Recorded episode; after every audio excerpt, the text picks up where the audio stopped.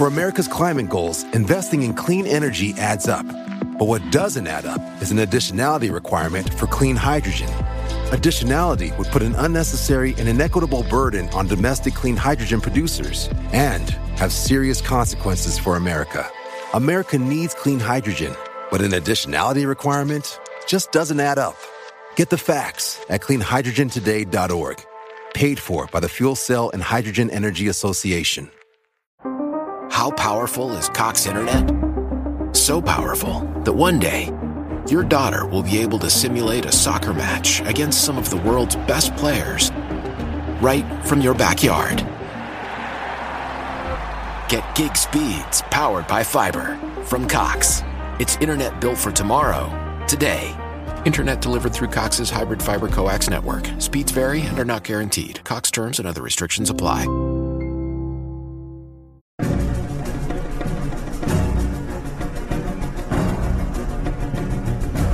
Hola, ¿qué tal amigos? Sean bienvenidos a un capítulo más de Podcast Extra Normal. Mi nombre es Paco Arias y me da muchísimo gusto estar de nuevo aquí con todos ustedes. Nuevamente se encuentra con nosotros el narrador del podcast Hablemos de lo que no existe. ¿Cómo estás, amigo? ¿Qué ha habido, Paco? Gracias, te saludo a ti y a tu audiencia. Gracias por invitarme a esta colaboración, este nuevo episodio en el que pues hoy vamos a hablar de un tema un tema denso, difícil, profundo y que me cuestionó muchas de mis creencias mientras hacía el análisis. ¿eh? Entonces, esto va a estar bueno. La realidad es que yo en el, en el tiempo que estuve investigando este, estos temas, que muchos ya saben de qué vamos a hablar por el nombre de la miniatura y el título del video, eh, pues muchas personas realmente, fíjate, creen que realmente sí existen. Digo, yo respeto todas las creencias. Eh, pero hay personas que sí creen muchísimo en esto. Incluso hay personas también que no lo creen. Pero tienen argumentos muy válidos, fíjate, uno y otros. Entonces, em, cuando te empiezas a sumergir en este tipo de casos, es como el caso de los ovnis. O sea, son, son, son cosas que ocurren. Este, las personas que presencian eso, pues obviamente su perspectiva cambia al 100%. Pero que ya se lo cuente a alguien que jamás lo ha vivido, no te va a creer nada, ¿no? ¿O tú qué piensas? Sí, sí, sí. Bueno, fíjate que la investigación que iba haciendo, a mí me gusta mucho dentro de la investigación. Estoy viendo un tema, me hago una pregunta acerca del tema, eso me lleva a otro punto y, la pregunta que voy haciendo me va haciendo escalar a diferentes áreas, ¿no? caí en la cuenta cuando llegué a la parte de seres elementales que yo tengo cierta creencia a nivel personal y en mis experiencias personales que el, sí coincido en que el ser humano tiene una comunicación a nivel profundo y espiritual con su medio ambiente y entorno. Yo acostumbraba desde pequeñito, y no porque alguien me haya explicado, sino, no sé, intuición, corazonadas, que cuando estaba en zonas de campo, eh, para mí era, o sea, al acercarme a los árboles yo los entendía como unos seres vivos y iba y los tocaba, hablaba con ellos. Era para mí como algo muy natural porque el, al entender que estaba vivo entendía que tenía eh, derechos, que tenía su propia energía y eso me, había, me hacía sentir y, sí, sentirme con mi entorno de manera muy distinta. Recuerdo que para mí era fascinante y era muy agradable estar descalzo en esas zonas y al estar tocando la tierra y el zacate, no solo era experimentar con sentidos, era como sentirme parte de ese medio. Entonces cuando empiezo a ver lo de los elementales, que ahorita ya lo vamos a ver, tiene toda esa parte en la que digo, coincido, coincido profundamente, o sea, sí, sí tiene que ver con ese, no solo es el respeto como lo vemos como derechos, sino el, el entenderte con tu entorno como parte de un todo, sí, sí creo en ello. Pero ya hay otra parte en la que, ay, me hizo simbrar, me hizo simbrar. Así es que vamos a darle porque esto va a estar bueno. Genial. De hecho, ahorita me acabas de recordar, por ejemplo, está Luisito Rey, si lo ubicas. Por supuesto que cambió su nombre hace poco. Ándale. ¿Cuál, ¿Cuál es el que ahora tiene? Ay, el nombre de. A ver, nuevo nombre de Luisito Rey. Bueno, mientras lo buscas, mm, eh, él, por ejemplo, también, por lo que estuve viendo, él también eh, se unió en, en cuanto a sus creencias y su espiritualidad Ah, no recuerdo cuál era, pero también ellos, por ejemplo, no acostumbran a usar zapatos. Supuestamente porque también ellos tienen la creencia de que el hecho de andar descalzos nos conecta directamente con la madre tierra, ¿no? Donde podemos nosotros recibir pues esa energía directa. Entonces ellos también tienen la creencia de que el hecho de usar zapatos, la suela de tus zapatos como que bloquea eh, ese magnetismo o, o esa fuerza que emana la tierra, que alimenta el cuerpo. Entonces, supuestamente es que de ahí se derivan que, que las enfermedades, que, que, muchas cosas. Entonces, supuestamente ellos tienen la creencia de que el hecho de andar descalzos te, es un conecte directamente con, con, con el planeta. No sé si habías escuchado tú eso. Fíjate que sí había escuchado de eso.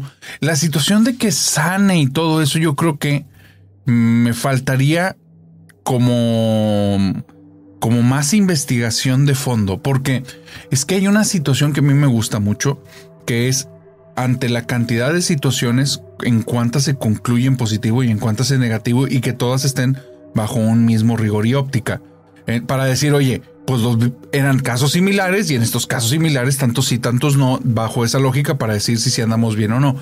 Y en muchísimos de estos campos, pues es más que obvio que no hay forma de poder hacer eso. Entonces, me, digamos que lo tomo como una pizca de sal, no diciendo que no existe, sino que pues yo no me atrevería a decir que es un hecho, pero lo que sí constato por experiencia personal en lo que yo he vivido es que sí, al tener un contacto físico con tu entorno, árboles, árboles suelo, eh, el zacate, no, no el asfalto, fíjate que con el asfalto no me he pasado, pero sí con la tierra, el, con las plantas, con el aire, eh, con los elementos, pues sí hay una conexión extraña. O sea, y, y, va más allá del feeling, es como un tipo de...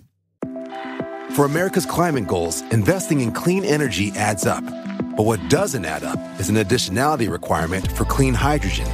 Additionality would put an unnecessary and inequitable burden on domestic clean hydrogen producers and have serious consequences for America.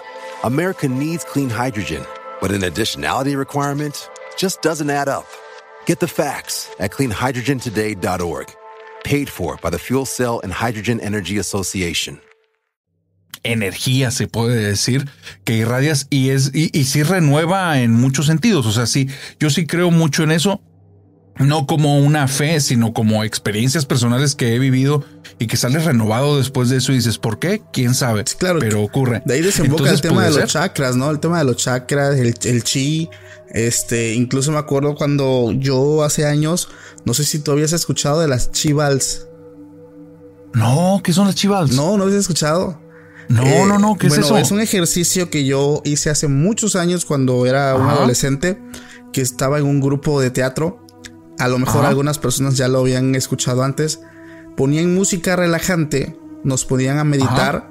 pero nos pedían que pusiéramos las manos así.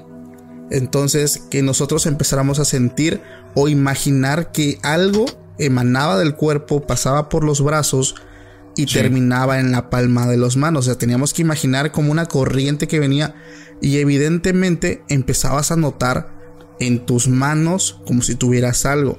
Entonces empezabas a hacer esto y empezabas a sentir eh, como un tipo de magnetismo en las manos. Entonces, Ajá. este, con la guía de la persona que estaba ahí, como que le íbamos dando forma de pelota. Y Ajá. incluso en un círculo jugábamos, o el ejercicio era que yo le pasaba la mía al de al lado y yo acachaba la, la del otro, al que estaba a mi otro lado. Y, se sentía, güey. O sea, es impresionante porque yo jamás había hecho eso. De hecho, tiene añísimos que lo hice y ni me acordaba de esto. Pero te conecta, o, o sea, de alguna forma sientes algo en las manos, güey. Entonces, lo que es más extraño es porque cuando hicimos ese ejercicio tuvimos que prender una vela y poner un vaso de agua.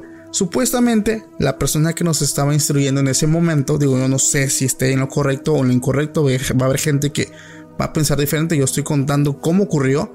Nos decía que el hecho de externar la energía, uh -huh. eh, eso era como una fuente de luz que llamaba la atención de, de, ciertas cosas que a lo mejor podían estar en el entorno. Entonces era como un método de protección. Pero es impresionante porque muchas personas, yo me acuerdo que sentía como un hormigueo. Empezaba a sentir como un hormigueo. Y sabes uh -huh. qué canción a veces ocupaban Está hasta, gracioso. Ocupaban para poder concentrarnos ¿Cuál? las melodías de los caballeros del zodiaco, güey. Eh, las melodías de los caballeros. Sí, no sé si recuerdas, por ejemplo, sí, claro. Remember Sanders, creo que se llama una. donde son, eh, son cantadas, pero con solamente... Eh, pura música. Es pura música, exactamente. Te concentrabas y em, empezabas a sentir cómo te hormigaban las manos, cómo corría como una corriente por los brazos. Estaba genialísimo, güey. Y al último teníamos que depositar eso nuevamente a nuestro cuerpo. O sea, lo, llevábamos al pecho y lo volvíamos a introducir. Pero se sentía como, como algo. ¿No habías escuchado nunca de eso? No, de hecho, te, quiero preguntar, ya que tuviste esa experiencia, cuando te arrojaban este balón, eh, esta pelota de, energía o de energía psíquica o espiritual, ¿tú dónde la sentías? En la, en, la palma de las manos, güey. O sea, es como si acacharas, es que lo puedo describir como un objeto magnético. O sea, sentías el, el como, electricidad. Como electricidad, pero sentías como un peso también. Y, lo sentías acá y lo aventabas y no lo veías, pero como que imaginabas que iba. Y justamente cuando imaginabas que ya lo iban a agarrar, la otra persona lo, lo cachaba, güey.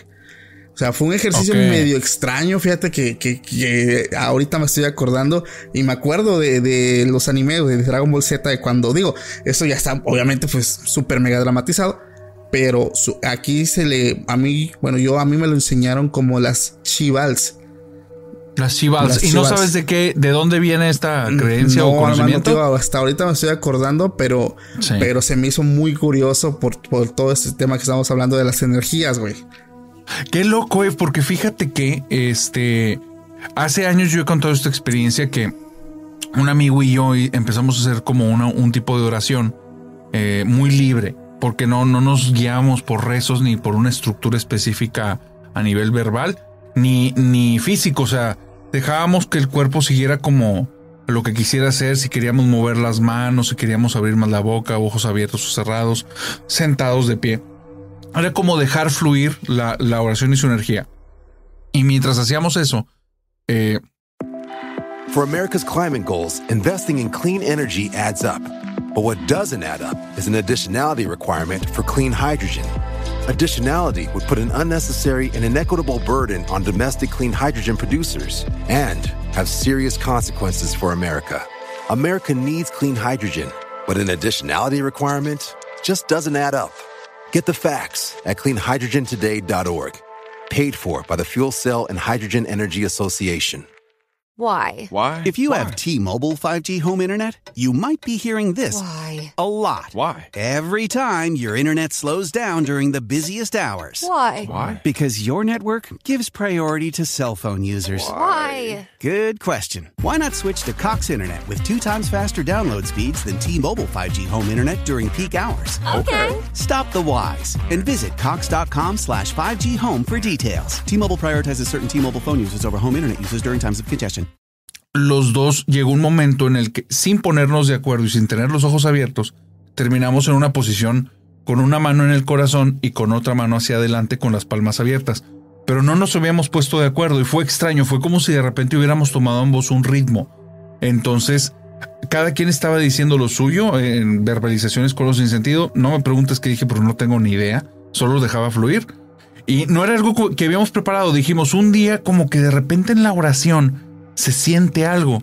¿Qué sucedería si hacemos contacto con eso y lo dejamos fluir? Entonces ese fue el principio de lo que hicimos ese día. Cuando hicimos esa oración y pusimos esa mano en el corazón y empezamos a hacer esa sincronía en la que no nos habíamos puesto de acuerdo a nivel verbal, se empezó a sentir entre los dos que, y los dos estábamos alejados como a medio metro el uno del otro. En medio de los dos se sentía como un círculo de fuego, güey, como una esfera de luz y fuego. Muy raro, nunca lo he vuelto a seguir si cerrando los ojos sentía como si hubiera luz ahí y la, sensación de calor era algo exageradísimo que emanaba del centro entre las dos manos y se sentía movimiento. Tú sentías como aire que pasaba entre los dedos y el calor como cambiaba, como que los puntos de calor en torno a la mano.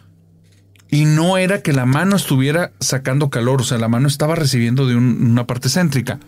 Bueno, todo el rollo, eso llegó un momento en el que los dos abrimos los ojos y fue, güey, ¿estás sintiendo lo mismo que yo? Y el otro, no mames, esto está muy extraño. Wow. Entonces volvemos a clavarnos en lo que estamos haciendo que no tenía, o sea, no tenía, no era algo lógica, era algo de fluir. Y al momento de estar fluyendo, yo tengo una visión en la que una serpiente eh, muy oscura, güey, y en mi mente no era buena, o sea, no por ser serpiente, sino el, ojo, la mirada, cómo se movía, se empieza a acercar desde lejos hacia nosotros y veo como un tipo de altar extraño, eh, blanco, dentro de mi visión mental, como pegado a una pared. Y la serpiente se mete muy rápido debajo del altar y esa esfera de luz se vuelve oscura y en lugar de emanar eh, calor, emana demasiado frío. Y al momento en el que siento eso, mi mano se pone muy helada, alejo la mano al instante y me entra una sensación de miedo estúpida, o sea, eh, algo horrible. Wow. Entonces me alejo, me quedo viendo a la otra persona y el otro se me queda viendo y me dice, ¿viste la serpiente? Y yo, sí, güey. No manches, güey. Entonces, pensando en las cuestiones de velas, agua, creo, eh, más que creer, perdón, eh, las personas que creen en eso, yo tengo todo el respeto. Tengo muchas como opiniones al respecto, como más bien hipótesis al respecto, pero sí me queda claro que eso que hicimos atrajo algo. O sea, y ese algo, esa madrinola, no sé qué era. Obviamente por mis creencias cristianas puedo decir es el diablo, pero no necesariamente. O sea, hubo algo que entró ahí y que cambió por completo la energía y de sentir una paz inmensa sentimos un miedo impresionante. Entonces sí, tal vez al momento de mover energías, esto se vuelve como un imán a las cosas alrededor. ¿eh? Sí, me haces clic con, con, lo que te decía, porque igual como me lo comentaban, es que el hecho de emanar luz, o sea, es como un imán, como tú lo dices, atraes, ¿no? Entonces, eh, por eso nos decían que no podíamos hacerlo nosotros por sí solos. Obviamente lo hice un chingo de veces, este, yo solo, pero pues sí, sí ponía como que una velita y, y un vaso con agua, ¿no? Digo, eso me lo dejaron siempre muy claro. Pero Oye, ¿y dónde lo tenías que poner? Eh, en el cuarto o donde tú lo estabas haciendo, a un lado, en una esquina. En una esquina. Entonces es algo que Digo, y con el paso de los años como que lo dejé de hacer, pero creo que igual se encuentra dentro de ciertas prácticas, por lo que en algún momento estuve leyendo, no sé si eran de yoga, eh, que ellos también trabajaban con ese tipo de, energías, ¿no? Que, creo que es el chi. Eh, bueno, así se le conoce, chi vals. Digo, a lo mejor en otros lugares se le conozca de forma diferente. Pero son, son creencias que, te digo, la gente puede decir si creo, puede decir no creo, como el tema que vamos a abordar el día de hoy. Claro que sí. ¿Qué vamos a ver? ¿Con qué vamos a empezar? Mira, vamos a hablar introducción macabra. Vamos a hablar con un tema que, que, a muchas personas les gusta. El tema de las sirenas, hermano. ¿Tú crees en las sirenas? A ver, ¿tú crees realmente que existen o que existieron estos seres anteriormente? Fíjate que hasta mi adolescencia yo creía en todos los seres mágicos, pero como en un nivel más bien no los no cuestionaba su la certidumbre de que existieran, ¿va? O sea, el hecho de verlos en, en libros, en textos literarios, para mí era como un mundo antiguo que no me tocó conocer, así lo veía. Pero después fue, fue pasando los años y hubo tantos casos de fraude en torno a eso que me hizo pensar es un fraude. Que realmente, sí, que actualmente yo creo que son un fraude la gran mayoría y que los pocos que hay, este, como que no se captan en cámara. Si existieran, no es sencillo y no se capta. Es como los ovnis, ¿no? Pues yo diría que hasta más difícil que los ovnis, porque pensaría que son especies en extinción. Fíjate que, este, antes de, adentrarnos en esto, hace rato estaba leyendo yo algo que, mira, medio me acuerdo, pero quiero, quiero externarlo porque me, me sorprendió mucho. Supuestamente decían que nosotros somos muy iguales a, los simios, a toda esta raza de, simios, que nosotros nos diferencia solamente, ellos son iguales a nosotros en un 98%. O sea, solamente... A nivel genético. ¿Eh? Sí. A nivel genético. Sí, exactamente. Entonces, imagínate, el 98% no solamente, no solamente en ese aspecto, sino también en la capacidad. Entonces si la diferencia entre ellos y nosotros son, es solamente son 2%. Y decía la, la, publicación, imagínate ese 2% es lo que hace que ellos sigan actuando de forma 100% eh, silvestre, 100% por instinto, y nosotros con 2% seguimos, ya creamos eh, eh, tecnología, ciencia, filosofía, arte, o sea, solamente eso, es, son 2% lo que hace esa gran barrera. Dice, imagínate, imagínate que exista otra raza alienígena avanzada que no tenga un 2%. que tenga un 4 o un 5%. Dice, obviamente es como si tú comparas que vas caminando y encuentras un gusano. Dice, tú sabes que es un gusano, tú sabes que no vas a detenerte a hablar con un gusano, o sea, obviamente estamos de acuerdo, sabes que existe, ahí está, pero pues pues no, no, no te vas a detener ni siquiera a tomar la molestia de bajarte y saludarlo porque sabes que su capacidad está lejísimos de ti. Algo así sucede con el tema de los alienígenas. Que tan solo con estar un 2% igual que nosotros con los, con los simios avanzados, es igual. Saben que estamos, pero no tienen necesidad. O sea, no, nos ven como, como insectos, o sea, como criaturas 100% todavía, eh, o sea, no, no inteligentes, pero me hace mucho sentido, güey. No sé si lo habías pensado así. ¿Tú, ¿Tú crees directamente, o sea, los temas de alienígenas, ¿en qué crees? ¿Que existe una especie fuera del planeta y fue la que nos concibió, que somos aparte de un grupo alienígenas o no sabes si somos nosotros en un futuro. Ya ves que hay muchas teorías en torno. Hay, hay demasiadas, hay demasiadas. Eh, ¿En cuál crees tú? Mira, me, vas, me vas a tomar loco, pero yo creo en varias, güey, porque muchas me hacen sentido. Principalmente una, el tema de que por lo que yo eh, por lo que yo he estado leyendo y este, contando en el podcast anteriormente, que es un tema que es muy eh, sonado y muy gustado por la audiencia. Em, hay un tema que yo toqué de cuando se analizaron unos meteoritos que resultamente tenían ADN y ARN pues ya conocido en la Tierra. Entonces ese video se hizo viralísimo en TikTok con casi 7 millones, 8 millones de vistas.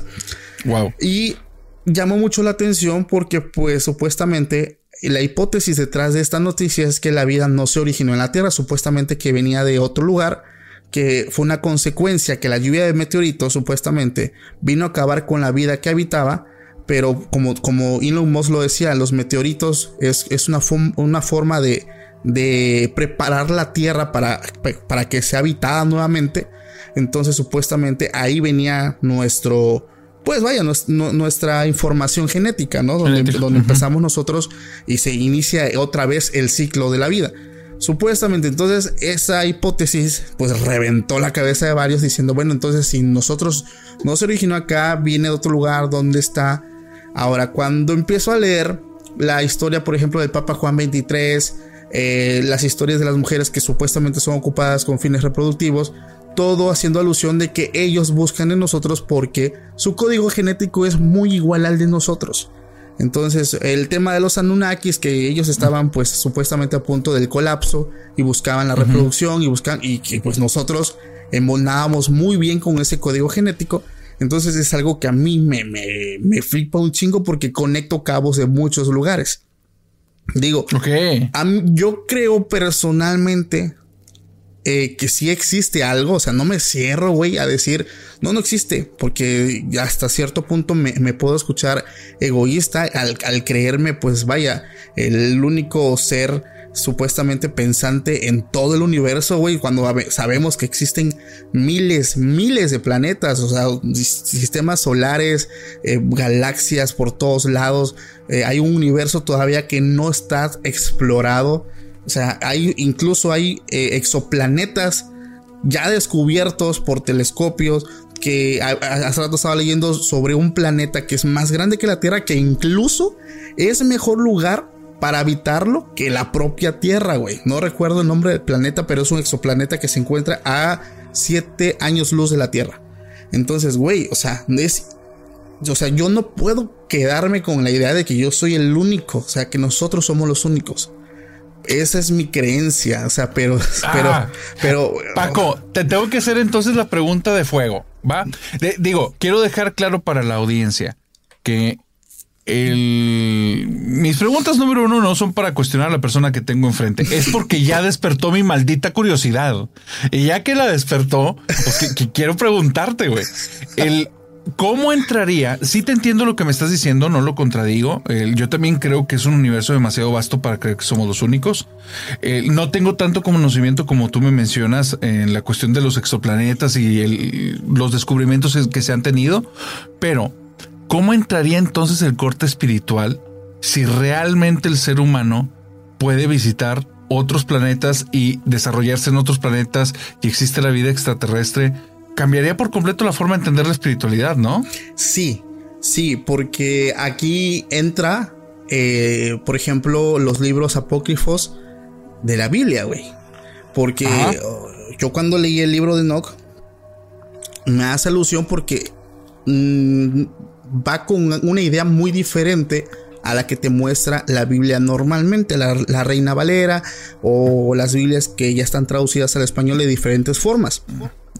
¿Por qué? Porque ahí sí te hablan de guardianes, te hablan de pues diferentes cuestiones que es que es un, lenguaje, perdón, muy ambiguo, muy generalista. No estaban como que te van a decir, bueno, una nave espacial. O sea, te dicen que vienen y llegaron carretas de fuego. O sea, para ellos en ese momento pudo haber sido lo que nosotros conocemos como una nave. Digo, no lo estoy asegurando, o sea, es una forma de verlo. Pero yo creo, yo personalmente creo que existe algo muy grande, güey, grandísimo, que está totalmente fuera de nuestro conocimiento, que está ahí, que, que, tal vez sepa de ti, pero mucha gente lo encapsula en diferentes eh, nombres, ¿no? A Jehová, a Dios, eh, universo. O sea, muchas personas le pueden poner el nombre que tú quieras. Pero yo, yo personalmente creo, porque también cuando estudié el tema de Jacobo Greenberg, que hay un punto en la meditación, en la respiración, en el tema de la mente, que tú puedes llegarte a encontrar con un núcleo tremendo de información que te hace sentir en paz, o sea, como, que te conectas. Entonces, yo creo que hay algo muy grande, hermano, muy grande, muy grande, que, que sí está ahí pero que no, o sea, no terminamos de entenderlo del todo. Y que tiene que ver con todo esto. O sea, digo, es más o menos una forma en la que yo lo puedo ver. Ok, ¿y cómo funcionaría el... Que, que, yo no estoy de acuerdo con el nombre, lo tengo que decir por más haters que me gane por esto, pero no estoy de acuerdo con el nombre de Bajo Astral.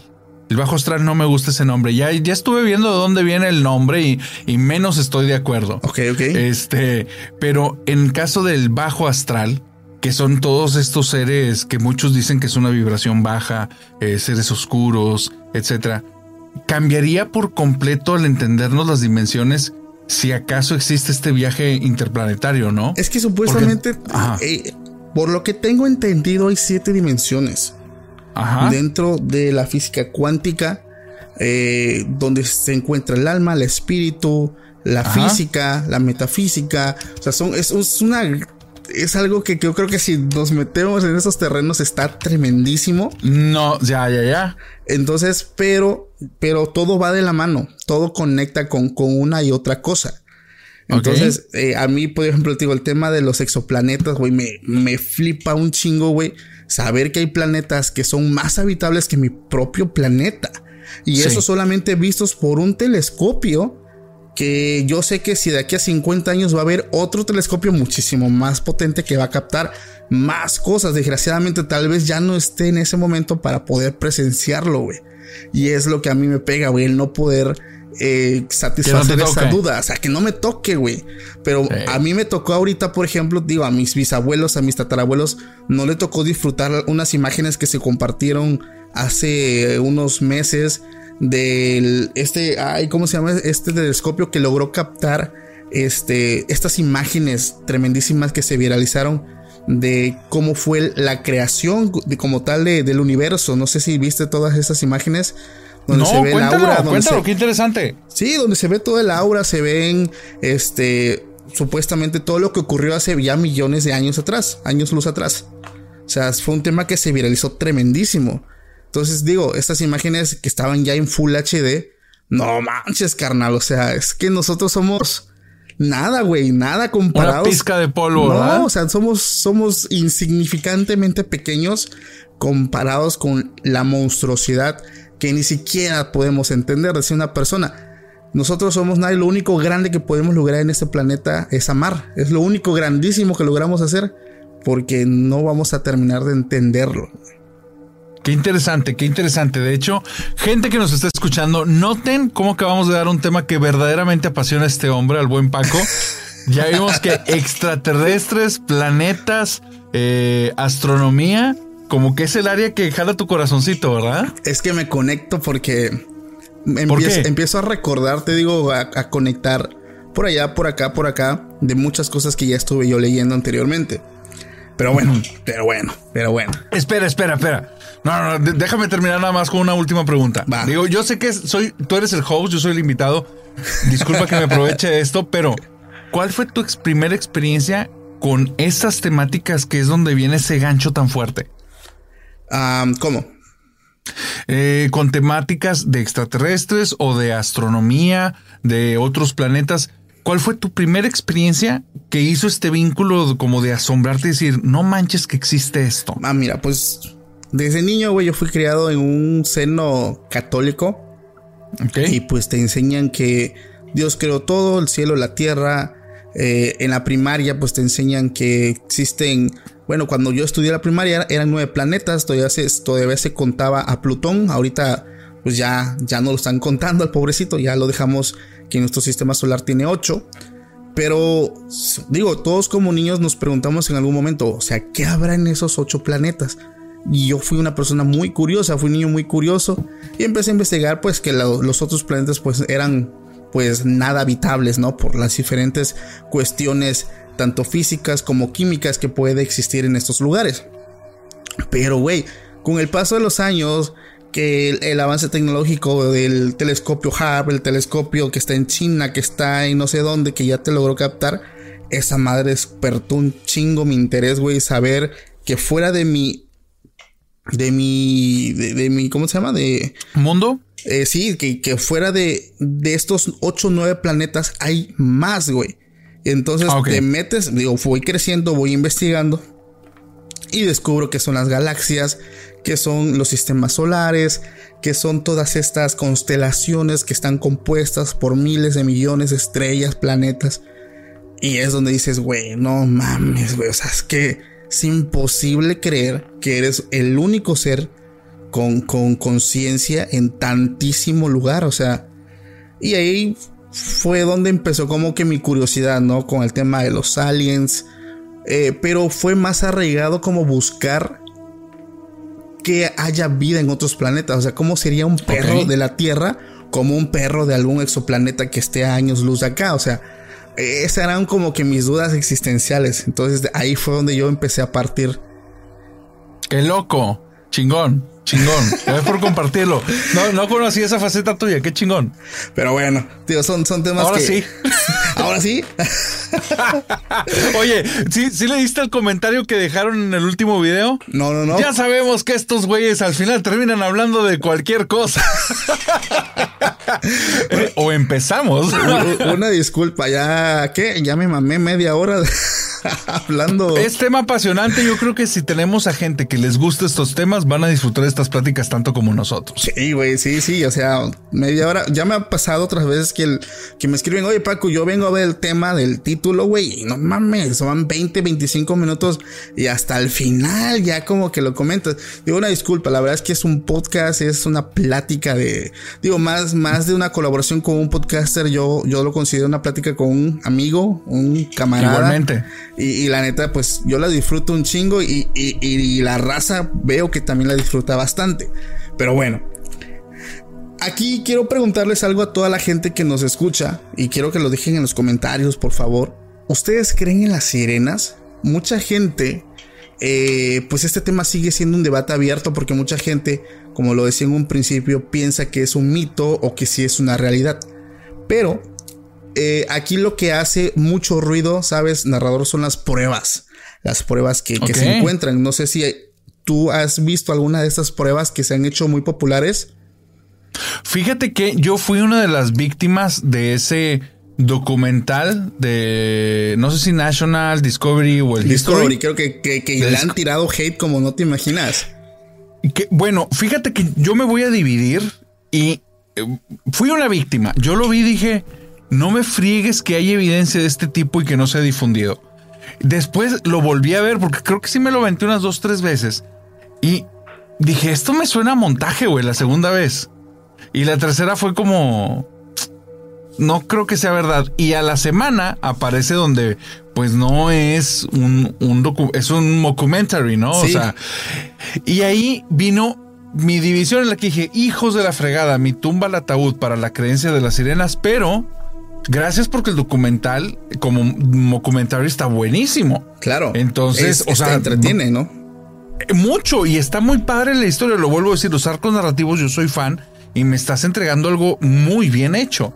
Entonces, al punto en el que yo creí que era verdad durante un muy buen rato. Claro. Entonces, eh, eh, es, yo entiendo que la gente le tire hate porque les mata la esperanza, pero está muy bien hecho. Sí, o sea, la verdad es que sí genera clics. O sea, va, va jalando pues audiencia. Yo estuve viendo algunas evidencias que hablaban como de esto. Digo, no es que igual siempre lo digo. Dale, dale. Que yo diga que son reales. O sea, yo comento lo que encuentro. Eh, para en primera se habla pues del diario de Cristóbal Colón pues donde él pues afirma en 1493 eh, que existen estos seres que en sus travesías navegando pues que él tuvo contacto con ellos, tuvo avistamientos y él llega a decir que tienen un rostro más masculino que femeninos. O sea, que no son tan bellas como, como la presentan en, diferentes películas y series. Y fíjate que estos seres son conocidos en todo el mundo de diferentes formas. Se encuentran en el folclore japonés, chino, incluso en la India. Eh, creo que en la India es donde lo asemejan con, una diosa de la fertilidad. Entonces, eh, mucha gente en todo el mundo las ubica, digo, tal vez no como su nombre, que son aquí, que lo conocemos como tritones o, sirenas, eh, pero los ubican de forma diferente. Algo que a mí sí me, me, me asombra, y esto es algo que personalmente me, me, me picó la duda son las pinturas rupestres que tienen eh, supuestamente más de 30 mil años. O sea, donde el humano era, no estaba desarrollado y ves que en sus cavernas, en sus cuevas, pues ellos pintaban, ¿no? Eh, la casa de mamuts, o sea, hacían simbologías y ahí es donde pues se logra apreciar que ellos están en el agua eh, o están como en un lugar donde están ellos cazando a otros humanos que tienen aletas en vez de piernas. Entonces, esto, esto, esta prueba, digo que voy a estar dejando alguna evidencia para que la puedan ver. Es una de las que a mí personalmente me, me asombró, güey. Por supuesto. Porque pues ellos representaban, a final de cuentas, eh, sus vivencias, güey. O sea, son su, es su, dial, su, perdón, su, su, escritura, su forma de, de escribir sus vivencias. Y hay un caso también Ajá. en Sudáfrica donde hubo lo que es un, este, variamiento de varios tiburones, eh, varias especies, pero en su mayoría tiburones. Y hubo uno que según los expertos tenía muchas cicatrices de arpones en el cuerpo. Pero eran marcas de arpones pues no conocidos para esa época, eran muy antiguos. Y se llevan a este, a este tiburón, se le llevan pues para estudiarlo y analizarlo. Y al abrirlo descubren que dentro de su cuerpo también había más arpones, o sea, había muchísimo más arpones y lo que parecía haber sido eh, una cabeza y una mano no del todo humana, ¿sabes? Tenía semejanza, pero no era del todo humana. Entonces, supuestamente esto se viraliza en, los periódicos y se empieza a hablar de este tema de, de las sirenas. Pero es algo, tío, que yo encontré eh, dudo de su veracidad, pero pues hay imágenes, si las encuentro también aquí las voy a estar poniendo. Pero también lo que ha hecho mucho sentido es que el, la NOAA, que es eh, pues este instituto que, estudia todo el tema de, del, mar, del océano, pues ha captado diferentes sinfonías, diferentes sonidos que, provenientes de la profundidad. No sé si, de hecho, Dross ha hecho varios videos hablando de, de, de, todos estos sonidos captados por la profundidad. No sé si tú ahí ¿Sabes algo? Fíjate que no recuerdo exactamente el nombre de los sonidos, pero los he visto todos. Y sí ha sido un tema que ese sí me, me impacta. El mar eh, es algo que en lo personal me genera como como una sensación de arrojarte al vacío. Es como no es grata, me genera mucho miedo, creo que está lleno de incógnitas. Saber que hemos llegado más lejos hacia arriba que hacia abajo en nuestro planeta y que las naves que estamos haciendo no soportan la presión del mar. No. Entonces, e, e, eso es una, una locura, ¿no? Que hemos alcanzado que son apenas unos cuantos kilómetros hacia abajo pero la profundidad del mar es muchísimo más y no hay esperanzas que lo logremos en, en corto plazo. Pues supuestamente, eh, digo, hay, hay, hay registros donde únicamente se dice que está explorado entre un 5 y máximo un 10% de la profundidad marina. O sea, digo, más abajo es una presión aplastante. O sea, ya una vez hice como que el cálculo de qué pasaría si un humano llega a bajar estando tan solo 14 kilómetros. Es como si cargara cerca de 20, 30 eh, aviones de, guerra, que son esos grandísimos. Es una presión tremendamente fuerte. Pero en esta institución, digo que es el NOAA, supuestamente en 1997, en el océano se produjo un sonido, eh, perdón, fue en el océano Pacífico, se genera un sonido que era muy extraño. Era muy extraño, eh, llamado el bloop. No sé si el bloop. Ajá, sí, claro, claro que sí. O sea, un que creían que era una, una criatura enorme, ¿no? Y aquí, aquí también vienen estas teorías de que eh, Leviatán, el, el, otro que es el pulpo, o sea, son diferentes, o el mismo, ¿cómo se llama este tiburón grandísimo? ajá. Ah. Está ese. Ah, el megalodón. El megalodón, o sea, son muchísimas, muchísimas hipótesis, pero eh, a principios de los años 2000, este es otro caso, la Marina estaba haciendo pruebas de uso militar en el océano. Y esto ocasionó también varios varaderos de ballenas. Y en el 2004 se habla que sucedió uno de los varamientos más grandes de toda la historia en Estados Unidos, especialmente en Washington. Entonces, supuestamente cuando ocurre esto, esto es un caso que, que si lo buscan está en Google, también lo pueden buscar y documentarse mejor. Unos niños llegan al lugar y se percatan que no solo había ballenas ahí, sino que también habían otras especies entre esas ballenas, eh, aturdidas por esos eh, ruidos que ocasionaban las armas eh, y las pruebas militares, y ellos con una cámara lograron filmar cuerpos extraños, pero fueron como interceptados y los niños declararon que nadie, o sea, ellos declararon primero, perdón, que lo que todo lo que vieron, pero pues nadie les creyó. Lo extraño es que se habla que estos niños eh, le quitaron toda la evidencia, le quitaron su cámara, les, quitaron todo. Pero pues digo, ahí nacen muchísimas hipótesis de que supuestamente sí existen, pero pues que no quieren eh, que, al igual que los ovnis, que sean vistos. No sé si conocías algo de esto. Si has visto la, aquel video de Dross, o bueno, yo lo conocí en el canal de Dross, en el que un buzo está como en un tipo de jaula y se acerca a un tipo de ser mega humanoide, semi humanoide, y tiene como que la piel muy blanca, el rostro medio extraño, y salen, esta, no recuerdo ahorita el nombre científico, pero la telita que se pone entre los dedos para que los peces puedan nadar. Sí. Entonces, ¿no, ¿no recuerdas haber visto ese video? Que fue muy famoso, que se veía como por un segundo la cámara donde volteaba y se veía este ser. Sí. ¿Ese no se ha desmentido? ¿Ya se desmintió? O... Hay muchas evidencias, fíjate, que no se han desmentido. Al igual que muchos sonidos captados por la NOAA que también no han sido desmentidos. De hecho, eh, uno de los más grandes fue, no fue el Bloop, fue otro, no recuerdo el nombre, donde se pensaba que era algún tipo de ballena o que era algún tipo de, ay, ¿cómo se de submarino.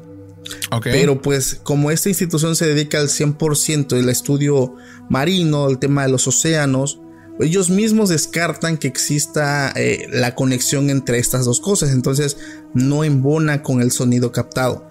Entonces dicen que es muy grande, que ellos lo más cercano que logran conectar, que probablemente es lo que ellos creen que sea, es el desprendimiento de un iceberg. Pero, pero, escuchado eso. pero aún así no embona al 100% por el tipo de sonido, por el tipo de profundidad, por las ondas, o sea, no embona directamente con todo esto. Pero te digo, o sea, son misterios eh, incluso varios en TikTok me ponían, oye Paco, ¿sabías que supuestamente estudiaron la fosa de las Marianas y captaron no sé qué cosa y que desde entonces este, la NASA ya no estudia el mar, sino ahora estudia cómo salir de la Tierra? Digo, nacen muchísimas teorías, no sé si te has topado con esas. Sí, claro, o sea, viene desde las historias del Necronomicon de Cthulhu, esta o Cthulhu que le llaman también, que es esta serpiente marina que está en el fondo de, del mar y si un día despierta es el fin de la humanidad. Entonces sí, sí existen muchísimas historias en torno al, a que dentro del mar se ocultan estas criaturas que, que devastarían la Tierra. Y bueno, pudiera ser algunas de ellas que sean lo bastante grandes para así generar unas catástrofes enormes. Aunque hay ciertas teorías que dicen que la alimentación de estos seres sería tan grande que al día de hoy es imposible que estuvieran vivos. Entonces es como... Por la presión también, ¿no? Ah. bueno, por la presión serían seres que serían muy probablemente acuosos. O sea, que, que su cuerpo no tenga nada tan sólido y que sea más bien del tipo como pues sí, como un tipo medusa o este tipo de seres que son como de, hecho, ese estilo, ¿no? De hecho, sí existen estas medusas gigantes. Eh, sí ha habido registros de ellas, pero ahora, ahora voy yo. Te hago una pregunta. ¿Tú crees que en el fondo del mar llegue a estar habitando algún tipo de ser no conocido? Digo, no, tal vez no el kraken o el leviatán o el megalodón, pero que exista algo que todavía no esté descubierto tal vez, pero que sea algo muy grande que está habitando totalmente en las fosas oscuras donde ya no llega la luz del sol? Justamente por la falta de luz del sol es por la que me es difícil creer. Pero sí hay zonas que sí se ha llegado a tener registro en las que son totalmente oscuras y existen especies marinas que se han adaptado a la total falta de luz en lugares en los que no llega nada. Y son especies aterradoras, ¿no? El que tienen colmillos muy largos, que tienen sus propias emanaciones de luz, que... Está este pez famoso, ¿no? Que tiene como una antenita con luz.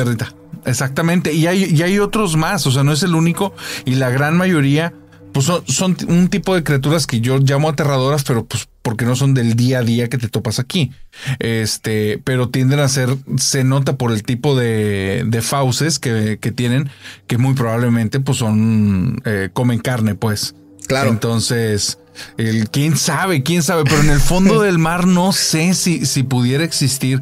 O sea, vamos, como, como persona que le encanta la, la fantasía, el misterio y el terror, hay una parte de mí que dice al carajo, sí, sí, sí, sí, que existan al carajo. Mi parte científica y racional dice, me suena que sería casi imposible que algo tan grande esté viviendo y en esa parte del mundo. Pero realmente no tengo el conocimiento del área para decir definitivamente es esto. Claro, me quedo en esa ambigüedad. No hay una verdad absoluta. Ahora voy con otra pregunta. ¿Tú? Ah, bueno, a ver, venga, venga. ¿Tú crees en las hadas? ¿Entendidas como qué? O sea, literalmente Tinkerbell, campanita. Eh, tal vez no así, sino como algún tipo de especie como los chaneques. O sea, especies así. Especies tipo de la naturaleza, elementales. Ajá. ¿Tú crees que lleguen, que sean reales esto? Y ahorita te voy a decir por qué. Mira, ahí te va. Que, ahorita vamos a entrar con el tema con el que a mí me terminó llevando, que fue este de los seres elementales. Este. Las hadas y los chaneques. No creo que vayan en la misma bolsa. O sea, no creo que sean parte de lo mismo. creo que, o sea, chaneques, duendes, orcos, gnomos, elfos. No tengo idea de cuál de ellos sea verdad. Lo que sé es que hay países enteros que entre ellos no han tenido conexión y creen en seres muy similares y que en esas zonas específicas les no es que les rindan culto, sino que saben que les tienen que pedir permiso y no me refiero aquí en México. O sea, eh, si mal no recuerdo en Islandia hay una ley del gobierno que deja claro que hay zonas específicas las cuales no pueden ser utilizadas para el uso humano porque son exclusivas para el uso de estas entidades. entonces dices, ¿qué pedo? O sea, ¿por qué haría es un país tan desarrollado? ¿No? Claro, claro. Eh, tal vez pudiera ser tradición, o sea, como también entendiendo que en su cultura es un país muy chiquito de muy poca población, es como dejar una, una tradición muy bien establecida pero tal vez no. Y, el hecho de que aparezca en tantas culturas este tipo de, de seres, como en, en, Irlanda, que están los leprechauns, que vienen siendo como un tipo de gnomo duende, aquí los chaneques y los gnomos, en otros lados se llegó a creer también los elfos, que muchas personas, el que me está escuchando va a decir, no son lo mismo depende de dónde lo hayas leído y estudiado. O sea, cada quien en cada cultura pusieron el nombre que se les antojó y nosotros los identificamos con un nombre, pero no está unificado eso a nivel global. Entonces, tomando nada más en cuenta como todos los nombres que están, estos, la parte en la que digo, qué raro es el hecho que aparezcan en tantas culturas. No me consta, o sea, porque jamás he visto uno ni he tenido contacto, más sí he tenido contacto con personas que aseguran haber visto o haber entrado en contacto con estos seres y entidades. Pero ¿sabes qué me da la impresión? Que alguno de ellos, o sea, pudieran ser, lo vuelvo a decir, como si fueran series, en, eh, digo, especies en peligro de extinción. Como si ya no hubiera tantos como antes, como si realmente estuvieran ocultos y recelosos. A mí me suena que si hay historia oculta, en algún momento los cazamos. Ok. Me suena. Bueno, te pregunto porque em, las hadas es algo que también muchas personas creen en ellas. Obviamente hay personas que están lejos de creer también. Pero en el 2014 hubo un profesor que pues era parte de una institución como creo que es la, el Instituto de Investigación e Innovación de la Universidad de Manchester. Esto eh, entonces en el 2014, no sé si escuchaste el caso de él, cuando él sale a tomar fotos de paisajes y él se encuentra en una parte del campo con unas pequeñas cositas que volaban, que hacia simple vista parecían insectos, pero él cuando decide fotografiarlas y aplicar zoom, se da cuenta que estos, insectos no eran tal cual insectos, tenían como que una fisonomía asemejada a la de nosotros. Entonces él empieza a tomar fotos y él al momento de revelarlas y de estar analizándolas se da cuenta efectivamente pues que no se tratan de, insectos, no se trata de algo más, algo muy misterioso. Él lo asemeja con el tema de las hadas. Incluso él hace una exposición fotográfica a la cual llamó las hadas de Rosendel y mucha gente le empezó a tirar porque decía que era una forma de darle eh, como que viralidad o fama a su exposición fotográfica. Pero otra gente o muchas personas que lo conocían, como sabía que él era un profesor, que él era pues parte de este gran instituto, esta universidad, pues la seriedad, ¿no? Que también él tenía, pues decían es que él no puede estar hablando pues de, de algo falso. Entonces él también incluso intentó en su, en su casa, en su patio, fotografiar insectos, eh, fotografiar moscas, mariposas para buscar como que la semejanza a lo mejor. Y él mismo lo dice, es que está lejísimos de parecerse lo que yo tomé allá a lo que estoy tomando yo ahorita.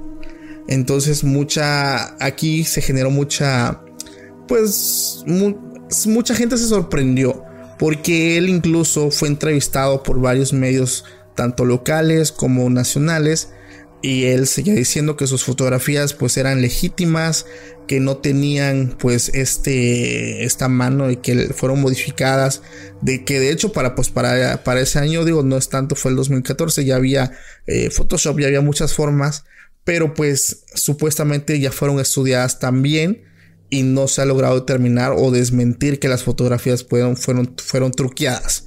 Pero tú qué piensas, aquí voy a estar yo pasando alguna de las imágenes, pero tú qué piensas, no sé si habéis escuchado. Fíjate, sí lo había visto hace tiempo. Honestamente, cuando vi las fotos no me convencieron, pero yo tengo una parte escéptica muy grande, entonces sí. esa, esa, ya digo, para todos queda muy obvio, ¿verdad? Claro, claro, claro. pero no, con eso no quiero decir, no voy a demeritar, no puedo afirmar que lo que esté poniendo el, este profesor en las fotografías sea falso. O sea, no tengo pruebas para refutarlo. Pero aquí va algo interesante. los cuentos de hadas vienen desde la Edad Media, porque hubo una tendencia muy grande en ese tiempo en el que se decía que las hadas raptaban niños para educarlos y para poderlos instruir ellos en sus artes, que después los niños después de tiempo regresaban a sus hogares pero que ya eran distintos. Después viene más adelante un que fue en el año como de 1500 Paracelso, un alquimista, médico, filósofo, que él es el que establece toda la línea de los elementales. Entre ellos también menciona, bueno, no fue él, pero después lo incluyeron a las hadas.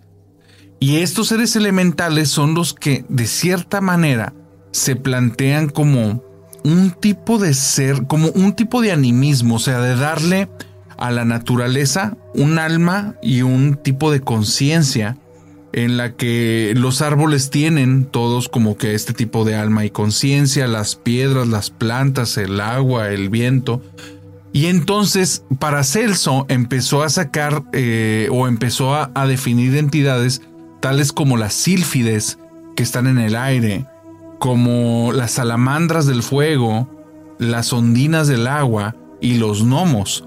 Entonces después se les agrega a las hadas y todos estos tipos de seres que son entre mitológicos, mágicos y elementales, ¿no? Y ahí es donde, ay, entro en este tema en el que no sé si viene desde nuestras creencias animistas, porque como seres humanos en nuestra historia, nosotros le dábamos como que una conciencia a las cosas, ¿no? El, el, volcán es furioso y nos está atacando y entonces hay que hacer este rito para que él calme su furia. Y eso es muy de entendernos porque vemos las cosas a nuestra imagen y semejanza, o sea, intentamos entender el mundo desde nuestra lógica. Claro. Entonces yo veo a las hadas, más allá de este doctor, veo a las hadas también como algo animista, pero porque no he visto algo, una prueba que diga, esto me convence, eso está muy loco. Y si he visto muchas que, bueno, pues tú has visto, hace poco se volvió súper viral en TikTok la libélula que traía las hadas en la colita. Y una vez más, la autora de ese libro para niños levantó la mano y dijo, ya es la cuarta vez que lo hacen viral, ese libro es mío y esos son dibujos que yo hice. Esa no, es una fotografía. Pero el video llegó a cientos de millones de vistas, ¿no? Sí, o sea, porque la idea en sí sola vende y como tú lo dices, pues no hay no hay una prueba contundente real de, que esto existe. Hay un video también, antes de terminar, que quiero platicarte ese video que también Lo, voy a estar, lo voy a estar pasando. Pues donde pues se ve, bueno, esto supuestamente fue, incluso Jaime Maussan también habla de este video, eh, es una evidencia captada en Reino Unido donde se puede ver a un extraño ser cuya morfología es igual al de las hadas. Este, de comprobarse la autenticidad estaríamos supuestamente, les decía, hablando pues de la prueba de que estas especies existen y habitan nuestro mundo. Es donde se logra ver que va un papá con sus hijos y uno de los niños le dice, mira papá, y él le dice insecto, es un insecto. Pero él, él logra enfocar con la cámara de su teléfono y logra ver que ese insecto que estaba posado en una rama de árbol logra volar y se, se posa de, frente perdón, al lente de la cámara y se logra ver pues eh, su, su morfología. Entonces igual se viraliza, pero ese video yo creo, yo personalmente creo que no es real. Ok. Dicen, dicen que, que no se ha, eh, ¿cómo se llama? Que no se ha desmentido, pero yo, yo, o sea, Digo, no soy escéptico, eh, tal vez un poco, pero algo me dice que no es real. Aquí yo lo voy a estar pasando también. Ajá. Ya la gente te dice como que montaje. Sí, algo, algo de mí. Pero pues aquí la gente también ya va a estar dando su opinión. Pero son las pruebas que yo quería mostrar en esta noche, hablando de estos temas. ¿Qué te pareció, amigo? Oye, ahí te va. Yo creo, e, esta es mi postura. Creo que eh, la gente que decide creer en esto y tiene fe en esto tiene todo su derecho porque al final en la vida tú tienes que encontrar lo que te da significado para la forma de, la, de lo que estás haciendo, para cómo quieres vivir, etcétera. Entonces, pues nadie es dueño de, la verdad absoluta. y si tú entendiste desde tu crianza, tu familia, tus experiencias, que esto es real, adelante. Creo que aquí la cuestión es el respeto y la no imposición. A mí me gusta mucho, o sea, surge, así como muchas creencias de las personas en torno a estos temas, eh, mis creencias vienen en torno a poder descubrir la evidencia de que sí son reales. O sea, yo realmente estoy buscando toparme con algo que ya me he topado en carne propia. Decir, sí existen cosas ahí que son inexplicables, o sea, definitivamente. Pero también me he topado con muchas en las que yo sé cómo montaría eso para que se vea así, güey. O sea, eso claro que no es verdad. Y no me gusta irme nada más con mi, como ese impulso de creencia, porque mi parte de, investigar más también es como eh, muy, muy ávida de absorber información. Entonces me, gusta también meterme esa línea. Pero lo digo esto porque, porque si alguien que ha escuchado este episodio y tiene creencias de esto, lejos de un ataque hacia ti es adelante con tus creencias. O sea, creo que no hay pruebas ni que refuten este, la existencia de ni que la aprueben al 100%. O sea, creo que queda en ese ambiguo en el que, oye, pues si se ha hablado de esto durante tantos siglos y se ha tenido avistamientos, tal vez algo hay ahí. No me consta, pero tal vez hay algo. Fíjate que estaría muy interesante eh, en algún momento platicar, digo, tal vez por donde yo me encuentro, no, no hay mar, pero platicar con, con gente que se la pasa mucho navegando en los mares, eh, gente que, que, se la pasa estudiando, eh, vaya, diferentes materias que tengan que, que ver con el acercamiento a, a, la tierra, a la naturaleza, porque yo estoy seguro que me voy a sorprender el escucharlos a ellos contar sus experiencias. Sí. Y fíjate que sí soy muy creyente de experiencias personales, ¿eh? El, más allá de teorías completas de libros y de eso, hay personas que han vivido ciertas situaciones que dices, wow, o sea, tanto por la historia como por lo que te estás atreviendo a contar que viviste, wow, esto, esto está loco, ¿no? Entonces sí, creo que estaría muy loco. Y si te aventaras una investigación así con personas, pero en vivo, una entrevistita que te contaras estaría bien fregón. Sí, es lo que yo también planeo anexar ya que este año que viene este, con el tema de las exploraciones urbanas, hablar con gente. Es que la ventaja que tal vez hay aquí donde yo me encuentro es que hay muchos pueblos, eh, tanto cerca como un poquito más lejos, que tienen muy arraigadas esas creencias de chaneques, de duendes, de brujas, de seres místicos. Entonces, eh, digo, ya lo he pensado, este, en algún momento, digo, ya cuando el canal, el, que el proyecto crezca, ¿no? Y nos podamos dedicar ya al 100% a esto, este, pues irme, güey, agarrar mochila, eh, agarrar cámaras, agarrar micrófonos de solapa y, investigar. O sea, es algo que a mí me apasiona y yo con mucho gusto realmente lo, haría para todos, realmente. Pero pues depende también del crecimiento. Digo, ahorita estamos, estamos pollos todavía. Sí, sí, sí, es que es un montón lo que se tiene que hacer y un montón lo que se tiene que invertir en tiempo, en esfuerzo, en dinero. Y si no te da los medios el canal, es imposible. Entonces esperemos, esperemos que ya de un momento a otro, porque yo sé que la gente le encanta tu contenido, el tanto la gente de la familia nocturna como de tu podcast, creo que hacen su esfuerzo para estarlo difundiendo y compartiendo porque quieren el crecimiento. Y yo creo que muchos ya están ávidos de que te vientes estas entrevistas en vivo, ¿eh? Sí, muchos me lo han pedido y también de todo corazón aprovecho pues la oportunidad para darle las gracias a todos, a todas que pues apoyan dejando su like, su comentario, porque créanme que a pesar de que es algo tan fácil y tan, digo, lo pueden ver como algo tan insignificante, para nosotros que somos creadores de contenido, el hecho de que tú dejes tu manita arriba y nos escribas algo en, la caja de comentarios, nos estás ayudando cañoncísimo. Es un parote. Sí, o sea, nos estás ayudando tremendamente para que la misma plataforma recomiende el contenido a más gente. Ahora, si ya lo subes a las historias de Instagram, nos etiquetas, puta. No. se diga, o sea, nos echas un paro doble. Entonces, es la mejor forma en la que ustedes nos pueden apoyar. Entonces, aquí ya me aviento yo mi, mi comercial de que si te gusta el video, pues déjanos tu like, coméntanos, etiquétanos en Instagram, síguenos en las redes sociales, Facebook, eh, en, las redes sociales que estamos dejando en, en la descripción. Apoyas también al canal Hablemos de lo que no existe de mi buen amigo el narrador, que pues la verdad ha estado con nosotros colaborando de una manera muy chingona. La neta, hermano, también aprovecho para darte las gracias, porque yo creo que este es, este es el último video que colaboras para aquí, para este canal, ¿verdad? Pues este es el último de esta primera saga de, colaboraciones. Sí, sí, sí. Oye, que de hecho quiero aprovechar, ya que estamos en esto, ¿cuánto tiempo te queda para el cierre?